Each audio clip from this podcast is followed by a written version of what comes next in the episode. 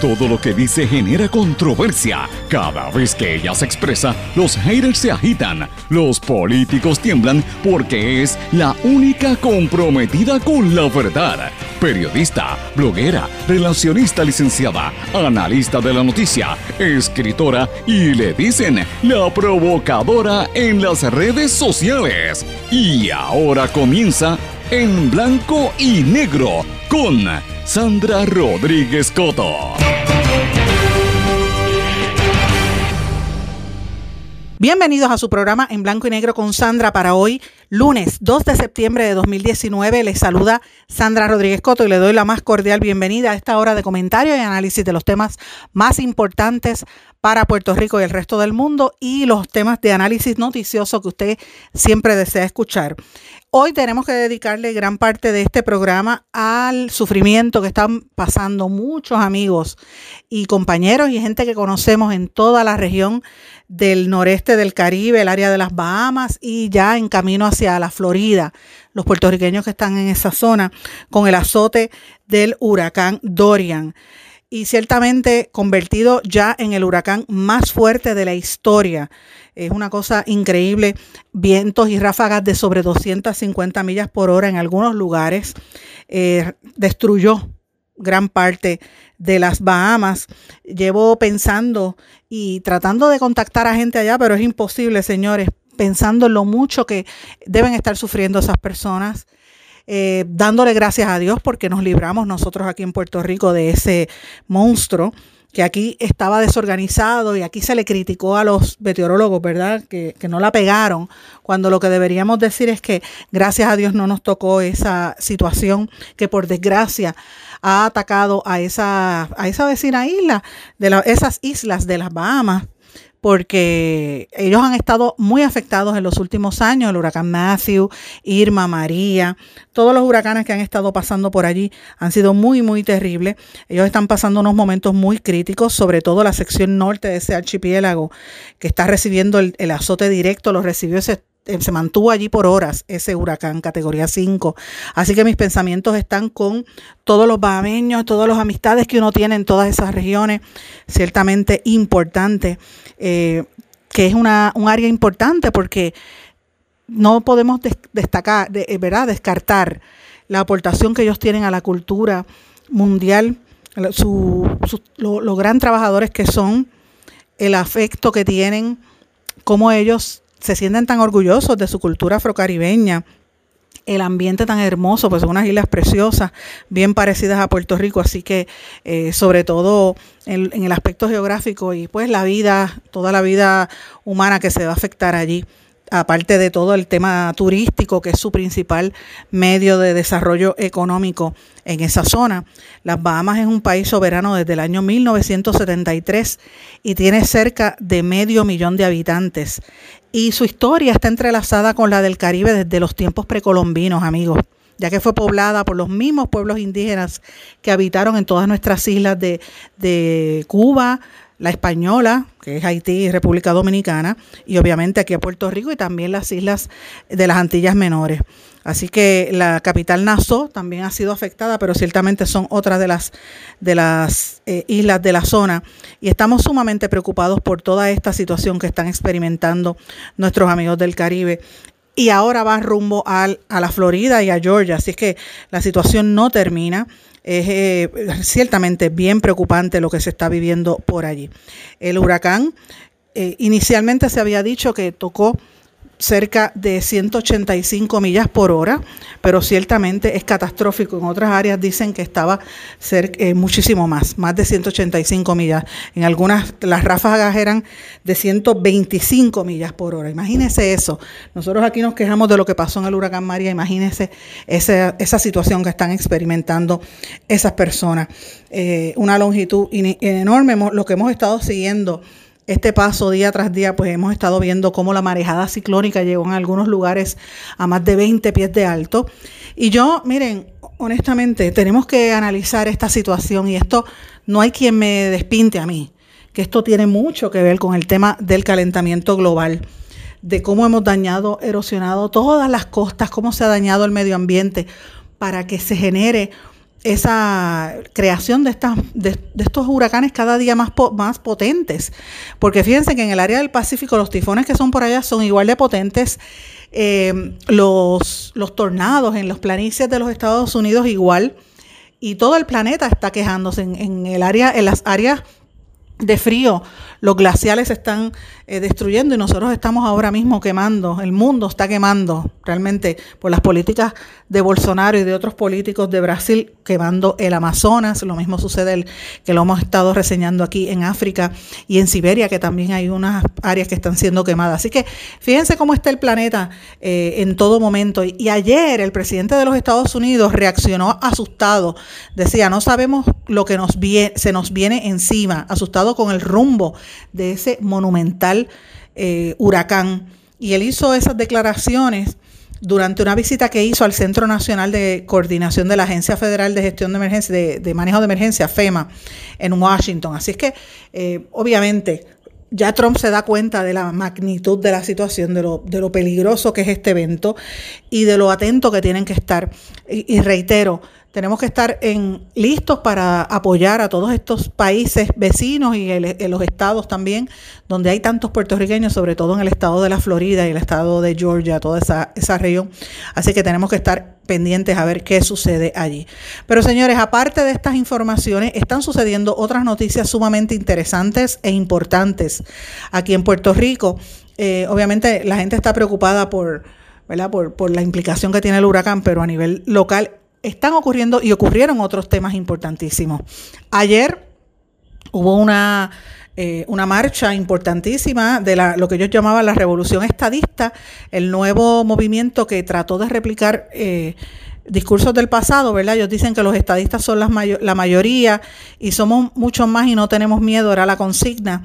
Eh, una marcha que, que, fue en apoyo a la estadidad, que partió de la estación del, del Sagrado Corazón la estación del tren urbano de esa zona y terminó frente al Tribunal Federal en la calle Chardón. La marcha fue organizada por una entidad que se llama Revolución Estadista, eh, concedida supuestamente durante las protestas que lograron remover al entonces gobernador Ricardo Rosselló de la Fortaleza.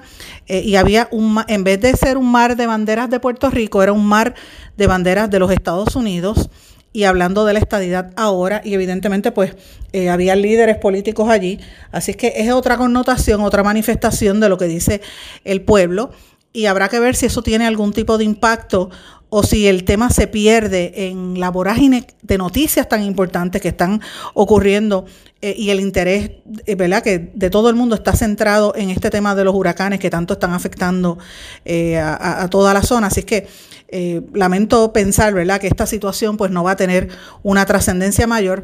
Y no estoy diciendo, no estoy descartando la importancia que tiene que se congreguen, todo lo contrario, debieron haberlo hecho antes y deberían continuar haciéndolo, porque cada cual tiene derecho a expresar lo que desee, pero ciertamente no sé si, si tenga el impacto que uno pudiese esperar, precisamente por el día en que sucede, pero es un día feriado y un día, o sea, el día antes de ser un, fin de semana largo, día feriado, que la gente está en otro mood y obviamente las noticias están pendientes a lo del paso del huracán. Por eso hay otros temas importantes que también tenemos que traer en el día de hoy, amigos. Uno de los temas que yo quiero destacar y lo voy a anticipar por aquí, hay una, estoy investigando y lo estoy anticipando por aquí, una relación de Elías Sánchez y el anterior bufete y, de, centro de cabildeo donde él laboraba o con el cual él tenía vínculos Wolf Popper y el Departamento de Educación. Así que lo estoy anticipando por aquí, voy por ahí en una investigación, así que tiene que estar atento porque en estos días va a trascender información al respecto, ¿ok? Esa, esa situación no se va a detener eh, así de fácil. Hoy también trasciende, señores, una información sumamente importante. Eh, finalmente ha habido, ha habido una reunión entre el grupo de feministas y las mujeres que se reunieron, ¿verdad? Las feministas que se reunieron con la gobernadora Wanda Vázquez y con el, personal de la fortaleza. Ustedes recordarán que el pasado 22 de agosto hubo una reunión convocada por la gobernadora y por las organizaciones feministas, en la que tuvo también la procuradora de la mujer, Lercy Boria, la actual secretaria de la Gobernación, Zoela Boy, y otras. Y estuvieron allí eh, entidades como la Colectiva Feminista en Construcción, el Proyecto Matria, el Movimiento Amplio de Mujeres, la Coordinadora Paz para la Mujer, Taller Salud, el movimiento Victoria Ciudadana y el Partido Independentista Puertorriqueño reclamando que se convoque, se declare un estado de emergencia. Señores, tengo en mi poder un documento de 15 páginas, bastante, perdón, 14 páginas, bastante extenso, con sus anotaciones y sus notas al calce que, que de por sí son noticias, donde se explica cómo debe ser el proceso de rendición de cuentas, lo importante que es este, este proceso y la necesidad tan urgente de atender el, problema de la violencia de género en Puerto Rico, que las razones por las cuales aquí hay que decretar un estado de emergencia, situación que el gobierno hasta ahora se ha negado a hacer. Eh, es importante que que se reconozca la crisis de violencia de género que se vive aquí y que ha quedado evidenciada, amigos, por el número de muertes de mujeres en situaciones de violencia doméstica, que ha sido enorme, sobre todo en el, en el último año y medio. Eh, más de 12 mujeres en lo que va de año han sido asesinadas por sus parejas o exparejas, lo que han registrado miles también, aparte de eso, miles de incidentes de violencia doméstica eh, procesados a través del sistema de justicia. Esto es una tendencia de muertes que ha ido en aumento. Las estadísticas eh, lo dicen desde 7.114 eh, asesinatos en el año 2017. un gran número fueron por incidencias de violencia de género. Y ellos están hablando, estas mujeres están hablando de la necesidad urgente de que se establezca este plan de emergencia y en el documento explican los motivos para, hacerlo. Así que hay que estar atento a esta información. Yo quería por lo menos mencionarlo en el programa de hoy. No voy a entrar en el detalle hasta tanto no tengamos una entrevista. Ellas tuvieron una conferencia de prensa, pero eh, es importante, quiero dedicarle el, tiempo que esto merece, ¿verdad? Y que es importante que se le dedique a este tipo de información porque, como siempre digo, el 53% de la población somos mujeres y tenemos que estar tomando una serie de medidas importantes para protegernos, todas las mujeres y las niñas, por la impunidad que hay en Puerto Rico en el sistema, por la falta de seguridad que hay hacia las mujeres eh, y por todo lo dicho anteriormente. Así que ellos están hablando incluso de, una campaña educativa, unos cambios en el sistema educativo para ir educando a la gente sobre lo que es el respeto por género y que se declare el estado de emergencia para determinar acciones concretas, para demostrar la urgencia que hay detrás de todo esto y establecer un mandato para que todas las agencias eh, se le asigne prioridad al tema de violencia de género.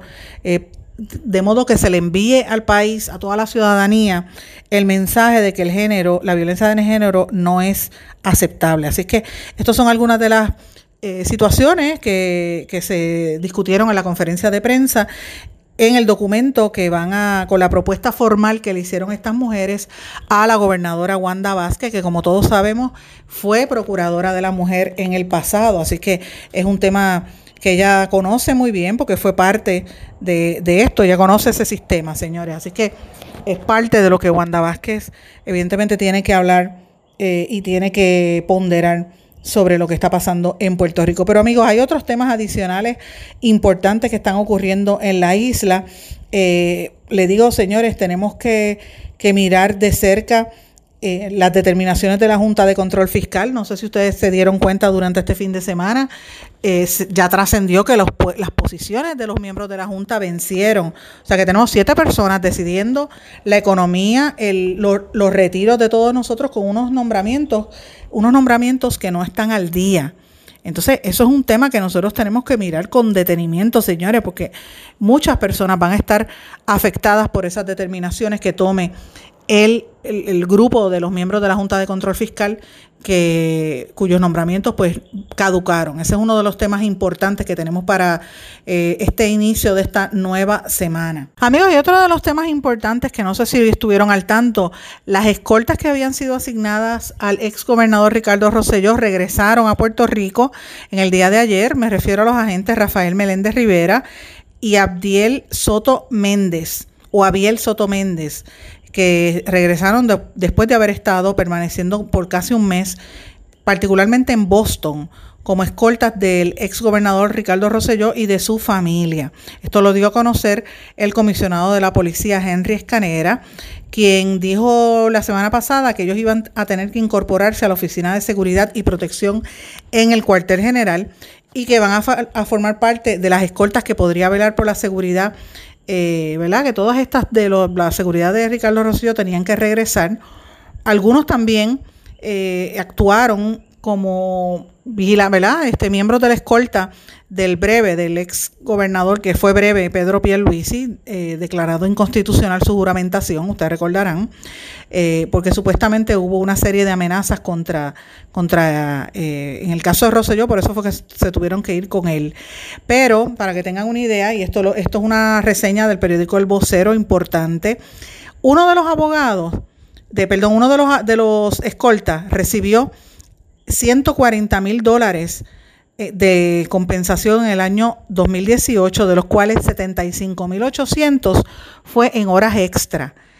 Y del primero de enero al primero de agosto de 2019 ya había recibido 83 mil dólares adicionales en salario como agente y tiempo extra. O sea, se ganan buen dinero esta gente porque tienen que estar trabajando por horas eh, como nenes demandados. Y ustedes recordarán que uno de estos eh, Meléndez Rivera pidió irse en destaque al Fondo del Seguro del Estado con un salario superior a lo que, y que supuestamente esto se le denegó. Y es importante que recordemos que este en particular, este agente Meléndez Rivera, fue el que pintó el monumento a la comunidad LGBTQ en, la, en el Paseo de la Princesa el pasado 3 de agosto.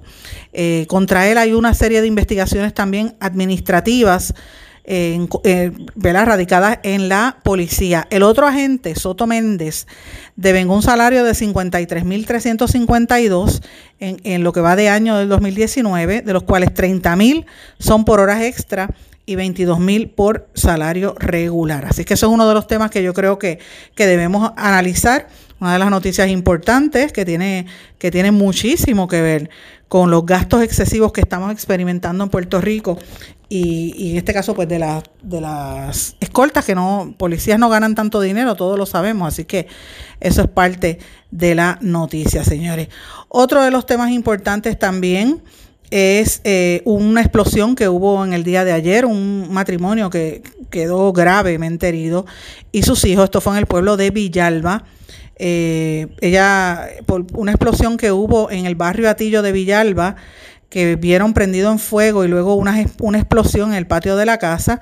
El hombre, que es un eh, de 40 años, me refiero al policía Edgar Maisonet Fernández, eh, estaba instalando un tanque de gas a una secadora cuando ocurrió la explosión que también afectó a su esposa, la también agente Rebeca Rosado, y a tres de sus hijos adolescentes, los tres hijos de la mujer, me refiero eh, a tres adolescentes, y ella trabaja en el CIC de Ponce. Así que esto es una situación sumamente peligrosa.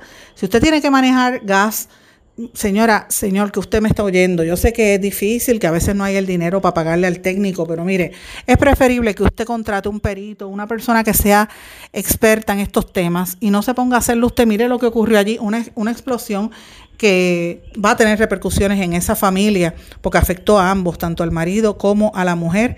Él está quemado en parte de, en gran parte del cuerpo, ¿verdad? Piernas, brazos, en el pecho, en la cara es una situación muy terrible eh, y ahora es que viene la parte, todo se dañó, la casa explotó y todo se dañó. Así que esto es un caso que a uno pues se le pega, uno lo tiene pegado del corazón porque es así, es, de esas cosas que uno dice, Dios mío, este, ¿hasta dónde uno va a seguir con este, este tipo de noticias tan terribles? Pues sí.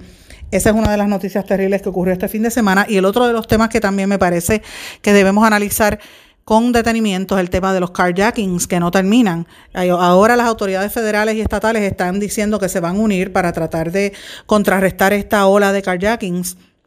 Parece ya como una epidemia de carjacking, señores. Eh, y los, como dije la semana pasada, los, están cogiendo a todo el mundo, no importa si el carro es de lujo o un carro económico, pero lo cierto es que el, blanco de, esto casi siempre son mujeres solas o choferes de Uber, que cuando usted coge un Uber y lo contrata, se le montan en el carro y ahí se fastidia. Así que hay que tener mucho cuidado con esa situación. Eh, si usted va a utilizar el servicio, primero que yo les recomiendo, coja un taxi mejor, aunque sea más caro, lo barato sale caro, como dicen. Y mire, tenga mucho cuidado porque como bien he explicado, esta situación está terrible. Señores, también quiero, antes de irnos a la pausa, una noticia importante que aunque no es en Puerto Rico, sí es en la República Dominicana y tiene un impacto directo con nosotros porque mucho de lo que está sucediendo allá a los pocos días empieza a repercutir aquí en Puerto Rico por el intercambio, los viajes constantes que hay de dominicanos hacia acá. Señores, en la República Dominicana encontraron 12 muertos, ya van 12 muertos y casi 8.074 casos de dengue. Es un casi más de un 1.058% eh, de, de aumento comparado a la misma cifra del año pasado. Mire, estamos en la época donde los mosquitos hacen su agosto. Si usted tiene recipientes con agua, cámbielos, vaya limpiándolos y evite que haya contagio de mosquitos y ese tipo de cosas, porque ya nuestro vecino país, que es la República Dominicana, ya está en esa situación tan terrible y eso es cuestión de tiempo porque usted sabe que tenemos este intercambio constante de dominicanos que vienen para acá, puertorriqueños que van para allá y pues ese tipo de cosas se puede se puede regar y hay que tener muchísimo cuidado con estas informaciones, señores. Eh, tengo que irme a una pausa, pero no sin antes quiero mencionarles que hay que estar atentos a, a, los anuncios que van a darse, a suscitarse esta semana, señores. Vienen anuncios importantes de las autoridades federales y tenemos que estar atentos. Vamos a una pausa y regresamos enseguida en blanco y negro con Sandra. No se retiren, el análisis y la controversia continúa en breve, en blanco y negro, con Sandra Rodríguez Coto.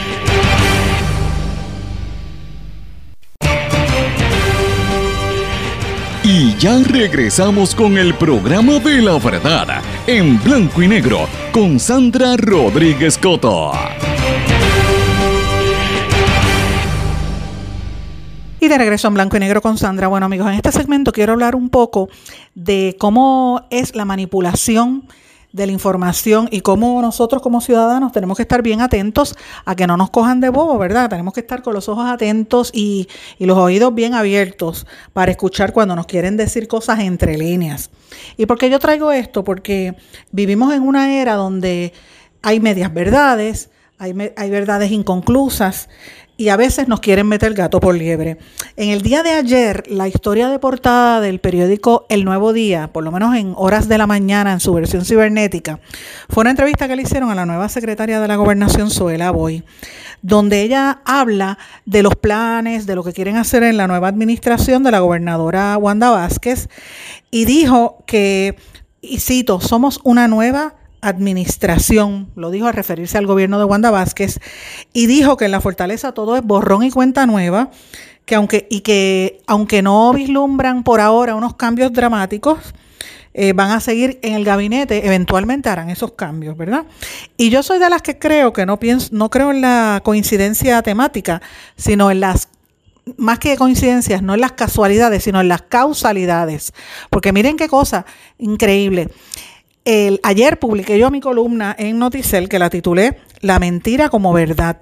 Y yo digo casualidades versus causalidades porque yo no sabía que, que Zoela Boy iba a decir eso. Mi columna yo la publico domingo, pero yo siempre se las envío a Oscar Serrano, que es el editor de Noticel, y a, y a Tatiana Díaz, que es la otra que está editando en la mesa. Siempre las envío los viernes y a más tardar a veces los sábados, pero para que pueda salir al otro día. Así que ya yo había enviado mi columna un día antes y cuando veo esa noticia en el nuevo día me convencí más de que, bueno, estoy en, iba por un, un camino bastante similar. ¿Y por qué yo traigo esto? Porque nosotros como puertorriqueños hemos estado viviendo en los últimos dos meses lo hemos vivido siempre, pero los últimos dos meses con más intensidad, hemos estado experimentando mucho de lo que es la mentira presentada como verdad en los medios de comunicación. A veces yo siento que la verdad se pierde como eh, entre tanta mentira que dicen los políticos o como algunos dicen que lo dicen los periodistas. Todo va a depender de quién es el que, cómo usted vea el cristal con que se mire la situación. Y el caso más reciente son las expresiones de Donald Trump, que ustedes saben que ha estado insultando a Puerto Rico diciendo que él nos va a dar 92 mil millones de dólares, cuando la realidad es que no ha soldado nada porque no confía en el gobierno a quien él llamó corrupto. Pero si usted escucha las palabras de Trump, usted tiene que concluir que es cierto lo que él dice en el sentido de que sí, este es un gobierno corrupto, la administración de Ricardo Rosselló es corrupta y los políticos puertorriqueños son corruptos, que, que no son todos, por supuesto que no son todos. Hay mucha gente en la política que es una gente sumamente decente, sumamente seria en todos los partidos políticos. Pero obviamente no la mayoría, pero sí hay un gran número de políticos que han sido procesados en su mayor parte de las veces por autoridades federales. Así que Donald Trump sabe lo que está pasando en Puerto Rico, él no es ajeno a los esquemas de corrupción y esta semana va a haber, eh, van, a haber movimientos como se anticipa, eh, como ha estado sucediendo en las últimas décadas, que casi siempre, como dije, los que nos vienen a, a atender estos casos y a investigar son las autoridades federales. Pero como nosotros vivimos en una era de la posverdad, como dicen los eh, comunicólogos, los estudiosos de la comunicación, eh, y la era de la posverdad es cuando la verdad como la mentira son relativas, va a depender del interés o de la conveniencia de quien las reciba. Como Trump miente, hay gente que se lo cree. Al igual que Ricardo Rosselló, Ricardo Rosselló nos mintió por dos años corrido y hubo mucha gente en este país que se lo creyó. Muy pocos, como esta servidora, nos atrevimos a reseñalarlo en sus repetidas mentiras o en sus medias verdades con toda la violenta reacción, porque fue violenta, que eso conllevó a nivel privado y a nivel público y posteriormente como trascendió en el chat, que, que, era la conversación que ellos tenían. Así que uno tiene que mirar ¿Qué está pasando ahí? Pues mira, la verdad es que ese estilo de decir medias verdades y de jugar con la verdad no ha terminado, no se ha ido. Y lo ato a lo que dijo Zoela Boy. Siguen los mismos ahí. Los mismos que nos mintieron, señores, están en el gobierno, solo que ahora están disfrazados, ocultos detrás de los mantos de paz y amor del nuevo gobierno y es más difícil encontrarlos. Pero como bien demostró en el verano del 2019, todo es cuestión de tiempo para que empiecen a mostrar sus garras. Hay una gente del gabinete de Rosselló que todavía está ahí como Maceira, que dijo que le iba a volar la cabeza a mucha gente y él era uno de los componentes del chat, como Rolón, que dijo que había que ser leal. Y miren el caos que hay en, el sistema de corrección, que fue parte de nuestra serie investigativa ya hace casi un mes. Y todavía siguen los asesinatos y los motines. Ayer hubo otros incidentes en, Bayamón, en la cárcel de Bayamón, eh, como em, Ricardo Gerandi, que también es parte del chat. O sea, toda esa gente, Wanda Vázquez los ha dejado en su puesto. Y es importante que no olvidemos que ese chat reveló los hipócritas, falsos, venenosos, que era esa cofradía de brothers, que decían de frente que querían al pueblo, pero entre ellos se burlaban de las mujeres, de los negros, de los animales, hasta de los muertos. Como dijo el gobernador, el ex gobernador Rosselló, cogemos de pen, Pensuaca, usted sabe que lo dijo, hasta los nuestros, o sea, hasta los mismos PNP, hasta los mismos estadistas. Eso era lo que decía el gobernador. Así que eso no lo podemos olvidar tan fácilmente. Y por eso es que la gente reaccionó tan indignada. Y yo traigo esto a, consideración porque hay un estudio del el Centro de Investigaciones Pew Research, ¿verdad? Que reveló que el 50% de los adultos en Estados Unidos creen que las noticias falsas son un problema, incluso dicen que es peor que el mismo terrorismo, pero una cuarta parte de los, eh, eh, de los estadounidenses entrevistados dice que compartió noticias falsas y que entienden que esto es parte del sistema informativo de la nación americana. Así es que viendo este escenario entre lo que es verdad, lo que es mentira, lo que son las noticias reales y falsas, y hasta dónde es capaz de llegar la gente. Nosotros tenemos que estar mirando lo que pasa aquí en Puerto Rico con la gobernadora Wanda Vázquez y con su gobierno. Y en estas primeras semanas de su mandato, todo lo ha estado haciendo muy bien, como lo he dicho anteriormente. Ha sido bien, bien tranquilo comparado a lo que ocurrió en este país en el mes de julio. Y todo es parte de esa luna de miel con los sectores que todavía siguen, ¿verdad? Eh, es evidente que, que la gente quiere volver a la normalidad y que Wanda Vázquez ha hecho cosas distintas porque ella no tiene ni la presión electoral ni la presión económica que tiene un candidato político. Eh, ¿verdad? para la gobernación, a menos que ella no se no le coja el gustito y después quiera aspirar a la gobernación, pero hasta ahora ya no tiene esa intención. Pero no nos llamemos engaños, señores. Yo reitero, necesitamos saber cuál es la verdadera Wanda Vázquez conociendo su historial. ¿Es Wanda Vázquez la que se proyecta ahora como la gobernadora de paz y amor?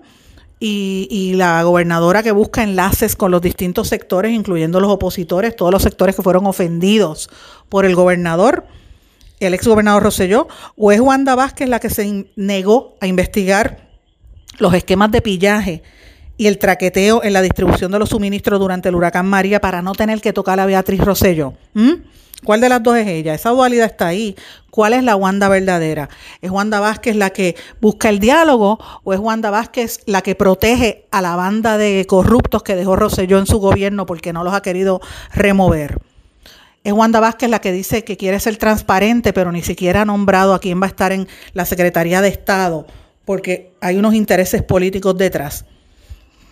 Es la Wanda Vázquez que le ríe las gracias a Trump, que está ahora mismo en Estados estaba, iba de viaje para, para Estados Unidos para tratar de limar asperezas y conseguir fondos. Esas son las preguntas que tenemos que hacernos y yo siento que el tiempo nos va a decir dónde estamos parados, porque en este juego hay muchísimos intereses. De hecho, hay unos intereses incluso adicionales y el tiempo es el que lo va a decir de quién es el que dice la verdad en los medios y quién miente, señores. Esa es otra realidad y también trascendió en el, en el chat que no podemos olvidar. El chat dejó claro que algunos medios y empresas mediáticas utilizan mentiras sistemáticas y son parte del patrón de la propaganda oficialista, porque le es más fácil usar ese disfraz porque es conveniente, porque consiguen anuncios rápidos, entrevistas rápidas, eh, consiguen dinero y se proyectan como los paladines de la justicia pero señores, ¿hasta cuándo? Porque todo el mundo sabe que eso es el payoleo y el chayoteo full.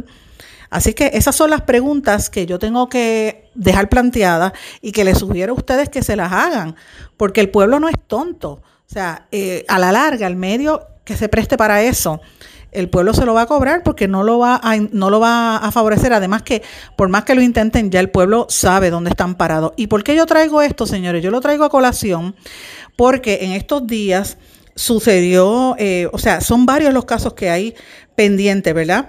Eh, hay un, específicamente el, la semana pasada, si no me equivoco, creo que fue el, el jueves o el viernes de la semana pasada, salió eh, el caso del expresidente de la Universidad de Puerto Rico, Urayoan Walker, y el ex rector del recinto de Río Piedras, Carlos Severino.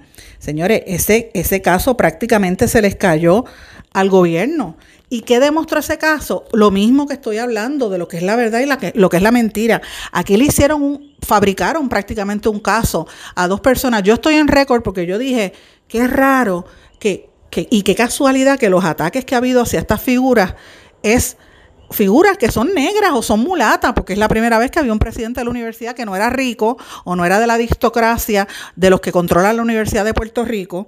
Era una persona mulato de Canóbanas y el rector de Río Piedras era un negro también de Puerto Rico. Entonces uno dice, ¿no será que la aristocracia de la Universidad de Puerto Rico no quería darle el espacio a estas personas? Y no solamente de la universidad, sino también de otros sectores del gobierno y, de algunos medios que se prestaron para ese caso. Y si ustedes se fijan en lo que trascendió en la, en la vista, eh, con el, varios testimonios que se dieron en la vista, que hay un caso que lleva a la oficina del panel de fiscales independientes contra la Universidad de Puerto Rico, lo que demuestra es que no hubo aparentemente ningún tipo de favoritismo, ni el presidente ni Walker, ni, ni el expresidente Walker, ni, ni el rector tuvieron nada que ver y así lo dijo este eh, Vivian Neptune, que es la, una de las rectoras de la universidad, así lo dijo Carlos Díaz Olivo, que es profesor de derecho y que estuvo allí como testigo que inicialmente iba en contra de ellos, pero tuvo en el tribunal. Dijo que ellos no estaban haciendo nada ilegal y otra serie de personas. Así que me parece que es interesante que esto trascienda en un momento, señores, donde precisamente en el chat de Telegram se veía la intención de Elías Sánchez y de, la, de, de hablar con la hoy gobernadora Wanda Vázquez para que manipulara o que estuviera atenta a ese caso. Y yo lo planteo, señores, para que ustedes vean un simple ejemplo de hasta dónde puede llegar el poder de manipular y dañar reputaciones como pasó con estas dos figuras, que como yo dije desde un día, desde el día uno, para mí que era un caso fabricado, y este caso se va a caer. Veremos a ver otros casos. Por ahí está el caso de Héctor O'Neill, señores, y por lo que yo he visto hasta ahora, va a haber sorpresas en ese caso.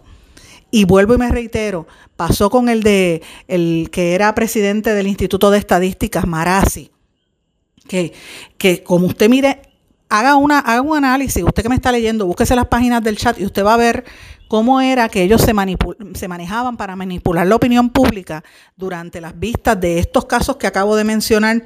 Y uno tendría que preguntarse si eso fue parte de la estrategia para dañarle las vidas a todas esas personas que he mencionado, por lo menos a, los de la universidad y a Marasi.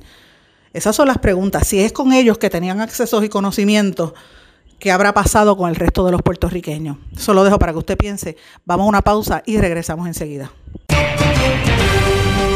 No se retiren, el análisis y la controversia continúa en breve, en blanco y negro, con Sandra Rodríguez Coto.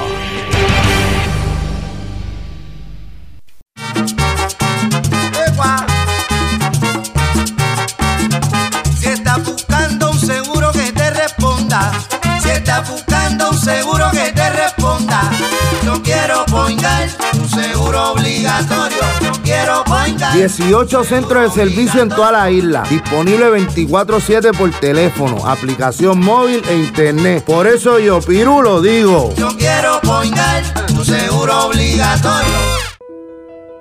¿Sabemos cuántas personas murieron de verdad durante el huracán María? A usted lo escucharon en el momento de mayor desesperación. ¿Todavía siente aquellas noches a oscuras y de incertidumbre? ¿Qué pasó mientras los vientos azotaban y luego en aquellos días y semanas después cuando no había sistema de comunicaciones? Reviva cada minuto con una narrativa real sobre lo que pasó en la bitácora de una transmisión radial, catalogado como uno de los mejores libros del año 2018 por la crítica literaria. Es una lectura necesaria porque no podemos olvidar nuestra historia para que esta no se repita. Bitácora de una transmisión radial, disponible en las principales librerías a través de todo Puerto Rico y en la internet lo consigue en Amazon, en libros787.com y en travaliseditores.com, publicado por Travalis Editores. Quites el dolor de cabeza con sus obligaciones de contabilidad con los servicios que presta Villalba y Villalba Company, directo, personal y con sensibilidad humana. Lo que se busque un verdadero asesor de contabilidad para todo tipo de servicios de contabilidad, pago de IBU, pago de nómina, informes trimestrales y anuales y otros. Ofrecen servicio directo personalizado. Villalba y Villalba Company. Para orientaciones, su teléfono el 939-336-5774.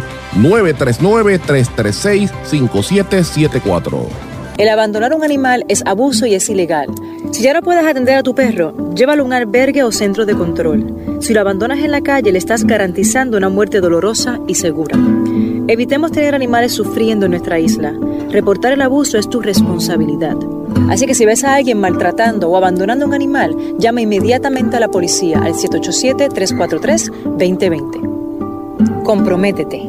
Tener una buena reputación toma esfuerzo, dedicación y tiempo. Si la reputación de su negocio, empresa o institución sin fines de lucro está siendo expuesta de forma negativa ante la opinión pública, tanto en los medios masivos como en las redes sociales, usted necesita un experto en manejo de crisis. Joy PR es una empresa especializada en este campo. Para mayor información, comuníquese con el 787-299-7303, 299-7303. Joy PR, una empresa especializada en manejo de crisis.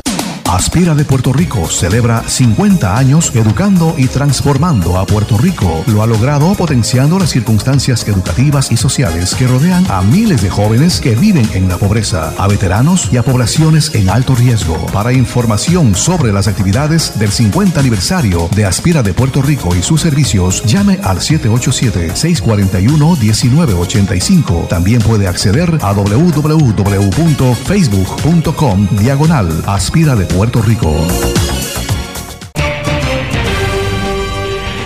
Y ya regresamos con el programa de la verdad, en blanco y negro, con Sandra Rodríguez Coto. Regresamos a esta parte final de En Blanco y Negro con Sandra. Bueno, amigos, en esta parte quiero hablar regreso nuevamente al tema del huracán Dorian y cómo dejó a las Bahamas. De hecho, ha roto todos los récords que existían y lo convierte en el huracán más fuerte en la historia y uno de los más intensos y catastróficos que nunca antes se haya acercado al área de la Florida y de Georgia en los Estados Unidos. No hay registro de una fuerza tan grande como la de este huracán. Y señores, no podemos olvidar cuando pasó aquí el huracán María, que hablaban de la posibilidad de empezar a traer huracanes de categorías más fuertes, categoría 6 y categoría 7, como nunca antes visto, señores, y parece ser que este va en esa dirección eh, y obviamente ha dejado un total, una total destrucción, 297 kilómetros por hora según el Centro Nacional de Huracanes. Hasta esa hora llegaban los vientos en horas de la noche eh, y los daños iban a ser potencialmente mayores. Pero ¿cuáles son algunos de los récords que rompió este poderoso eh, huracán. El primero, miren, es el más intenso de todos los tiempos modernos en tocar la tierra del Atlántico.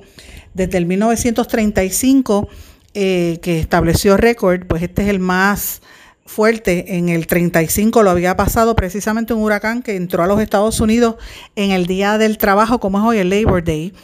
Eh, y en aquel momento pues tocó tierra en 295 kilómetros por hora y desde, desde ese momento no había uno que tuviese esa magnitud eh, que ya lo mostró Dorian cuando arrasó las islas de Gran Abaco, eh, las islas Abaco en el norte de las Bahamas, pertenece al archipiélago de las Bahamas, que incluso hay algunos estudiosos que dicen que las va a borrar del mapa, que la gente, la devastación va a ser tal que no va a, a poder volver a ser habitables. Eh, el número dos es el más intenso en llegar al noreste del Caribe. Eh, antes de tocar el Gran Abaco, Dorian también impactó a Elbow Cay en las Bahamas con vientos de 289 kilómetros por hora, señores. Una situación terrible. Eh, nunca antes se había recibido un huracán de esa magnitud en esa isla. no, me imagino que ustedes habrán visto los visuales en las redes sociales. así de fuerte se veía y la gente pidiendo que, lo, que oraran por ellos. Atacó también eh, lo mismo que había dejado Irma cuando pasó por esa área, que golpeó a Barbuda, San Martín y las Islas Vírgenes Británicas. Así que una situación bien terrible. Número tres, la energía que trae ese, huracán es, descomunal. Eh, esto lo dijo la energía, se, supone que esto es lo que se conoce como energía ciclónica acumulada. Esto lo dijo eh, los expertos meteorólogos en este tema y dice que este es uno de los índices energéticos más fuertes que se ha medido en la historia. Lo más cercano a esto fue en el año 1983 en el Atlántico, pero dice que, que es de los peores que se ha reconocido desde, por lo menos desde que pasó eh, Gilbert, el huracán Gilbert en el 88 y el huracán Wilma en el 2005. Dicen que es mucho peor. Cuando pasó el huracán Allen cerca de la frontera entre Estados Unidos y México, en el 1980 tenía una una fuerza de 305 kilómetros por hora. Así que esto es terrible.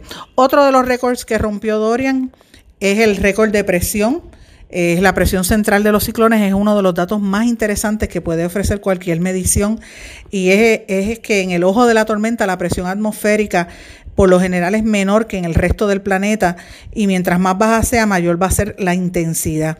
Eh, y la presión fue terriblemente alta. Así que como les dije, este, este huracán ha roto todos los récords. Por desgracia, es lamentable porque, vuelvo y digo, toda la gente que está en su paso, pues eh, son los que más se han afectado de esta, de esta situación y ahora estamos pensando qué va a pasar en los Estados Unidos.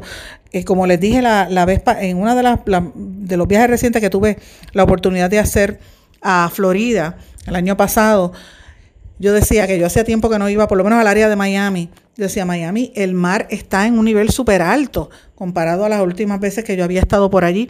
Imagínense cómo debe estar ahora, así que eso va a entrar a toda la región. Pero señores, tenemos otras noticias importantes de otras partes del mundo que quiero, eh, ¿verdad?, mencionarlas aquí antes de que se me acabe el tiempo, porque a veces uno sigue hablando y se le acaba el tiempo.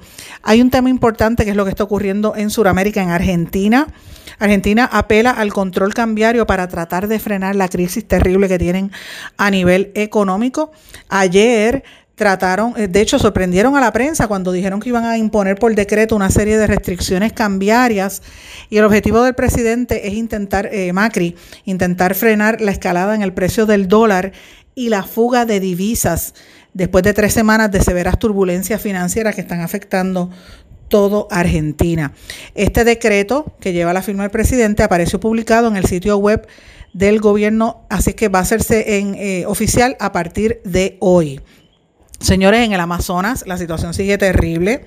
Eh, se han habido varios, varias personas fallecidas de los que estaban siendo voluntarios en, el, en el, cuido, ¿verdad? Y el tratar de, apagar estos incendios, pero se ha logrado un control paulatino de los incendios, lo que le da un, poco de respiro a Bolsonaro. Y entonces ahora la iglesia, eh, sobre todo la iglesia católica, es la que está levantando la voz, eh, porque pues se ha logrado controlar un poco el fuego es un respiro para el presidente, pero es evidente que han destruido gran parte de la Amazonía y la Iglesia Católica levantó la voz sobre la problemática medioambiental eh, y dijo que no solamente ¿verdad? El, el, tema ambiental, sino también las vidas de los indígenas que corren peligro. Esto lo dijeron 120 obispos brasileños que prepararon eh, un sínodo, están preparando un sínodo. Un sínodo es una reunión en la Amazonía que se supone que sea en el mes de octubre en el Vaticano, donde van a tratar de qué manera van a poder detener esta, este, esta destrucción que ha hecho el gobierno de Bolsonaro. Así que esto es una situación importante. Allá en el área sur también, en Uruguay, hay una situación terrible. El líder izquierdista francés Jean-Luc Mélenchon apeló el domingo a la responsabilidad de los votantes de izquierda de Uruguay para que el Frente Amplio siga al frente del gobierno tras las elecciones presidenciales que van a llevarse a cabo en octubre eh, y que ellos esperan que no se repita lo que pasó en Argentina con Macri o con Macron en Francia. Así que están la izquierda en, ese país, la izquierda eh, está pidiendo en Uruguay que se mantengan con los, electores de la izquierda. Así que estos son algunos de los temas importantes, señores, que han estado trascendiendo en la prensa internacional, que son temas que, que, les digo, hay otro tema, el actor Kevin Hart, no sé si a ustedes les gusta este, este actor norteamericano, es un afroamericano, bajito, él comiquísimo, graciosísimo. Tuvo un accidente en el carro, iba a las millas y se lastimó la espalda malamente. Eh, y esa es una de las noticias que más ha trascendido porque él es una figura sumamente querida a nivel internacional. Ha hecho Jumanji, ha hecho una serie de películas. Si usted tiene Netflix, puede ver los, los especiales de comedia. Y es de estos que tú empiezas a reírte y no te puedes detener de lo, de lo comiquísimo que es este señor. Pues tuvo este accidente bien, bien terrible. Así que esto es parte de lo que ha ocurrido. Tengo que decirle también que en América del siguiendo en el tema de América del Sur, reaparece un nuevo vídeo de Jesús eh, Santrich, de uno de los jefes de la FARC, llamando a crear una nueva constituyente en Colombia. Este, y eso es uno de los temas serios que está ocurriendo allí. Eh, hubo un tiroteo, ustedes recordarán, masivo en Texas este fin de semana. Ya identificaron al autor de ese tiroteo. Y en México, el presidente Andrés Manuel López Obrador combate la corrupción, la migración y la crítica al neoliberalismo. Esos son los mensajes de su primer informe de gobierno. Yo tengo que mencionarles también, amigos, que este fin de semana, en la última Andrés Manuel López Obrador hace una conferencia de prensa todos los días que le llama las mañaneras y ya la prensa las tiene acostumbrado, lo transmiten en vivo por casi todos los canales y él le dedica media hora, a veces un poco más, a la prensa del país a hablarle de los temas que están ocurriendo ese día y de lo que él va a, tocar ese día. Y el viernes él le recomendó a los mexicanos que escuchen la música de, de Calle 13, de René Calle 13, interesantísimo, al hablar sobre los temas de corrupción en América Latina. Me pareció interesante. Señores, y antes de, terminar, eh, quiero mencionarle los que siguen la. Hay, mucha gente que sigue la televisión española y Antena 3, todos los canales que vienen desde España. Pues miren, hay al menos 17 personas que eh, resultaron heridos, por lo menos uno de gravedad, uno en estado crítico y otro grave. Luego de que un toro saltó el ruedo de la tribuna en la plaza de Vidreres, en la provincia española de Gerona eh, donde se llevaba a cabo una corrida de toros y uno de estos brincó y empezó a atacar a la gente que estaba así sentada. Así que muchos dirán, los que son amantes de los animales dirán, bueno que les pase, porque cuando uno acorrala a un animal, eh, el animal reacciona de esa manera. Así que yo les, les convido, los invito a que busquen esos vídeos para que usted vea lo impresionante que es cuando el toro se, se levanta y brinca por encima de la verja y le cae arriba a la gente. Eh, y uno dirá, bueno, no sé si esto es como una, una señal de la naturaleza, para que no sigan matando a los pobres animales, porque eso es lo que están haciendo, asesinándolos los que participan en, estas en estas dichosas corridas de toro, que para mí no tienen nada de deporte y sí es como un, un espectáculo sangriento de matar a un animal indefenso muchas veces, que lo que hace es tratar de defenderse y tratar de, de salvar su vida, pero al final terminan muertos. Así que señores, con esto los dejo. Eh, quise hacer una ensalada de temas para el día de hoy, los temas más importantes, pero evidentemente el tema principal es el azote de este poderoso huracán por toda esta zona. Señores, vamos a una pausa y nos tenemos que despedir, debo decir, y ya para mañana venimos con un programa bien diferente y, con, y espero que disfruten durante el día de hoy, que cojan sol los que estén en la playa, que descansen y antes de irme les digo, iniciamos el mes de la conciencia de la comunidad sorda. Vamos a estar también trabajando este tema en las próximas semanas. Señores, con esto me despido, no sin antes desearles a todos que pasen muy buenas tardes. ¿Se quedó con ganas de más? Busque a Sandra Rodríguez Coto en las redes sociales o acceda a en blanco y porque a la hora de decir la verdad solo hay una persona en la cual se puede confiar. Sandra Rodríguez Coto en blanco y negro.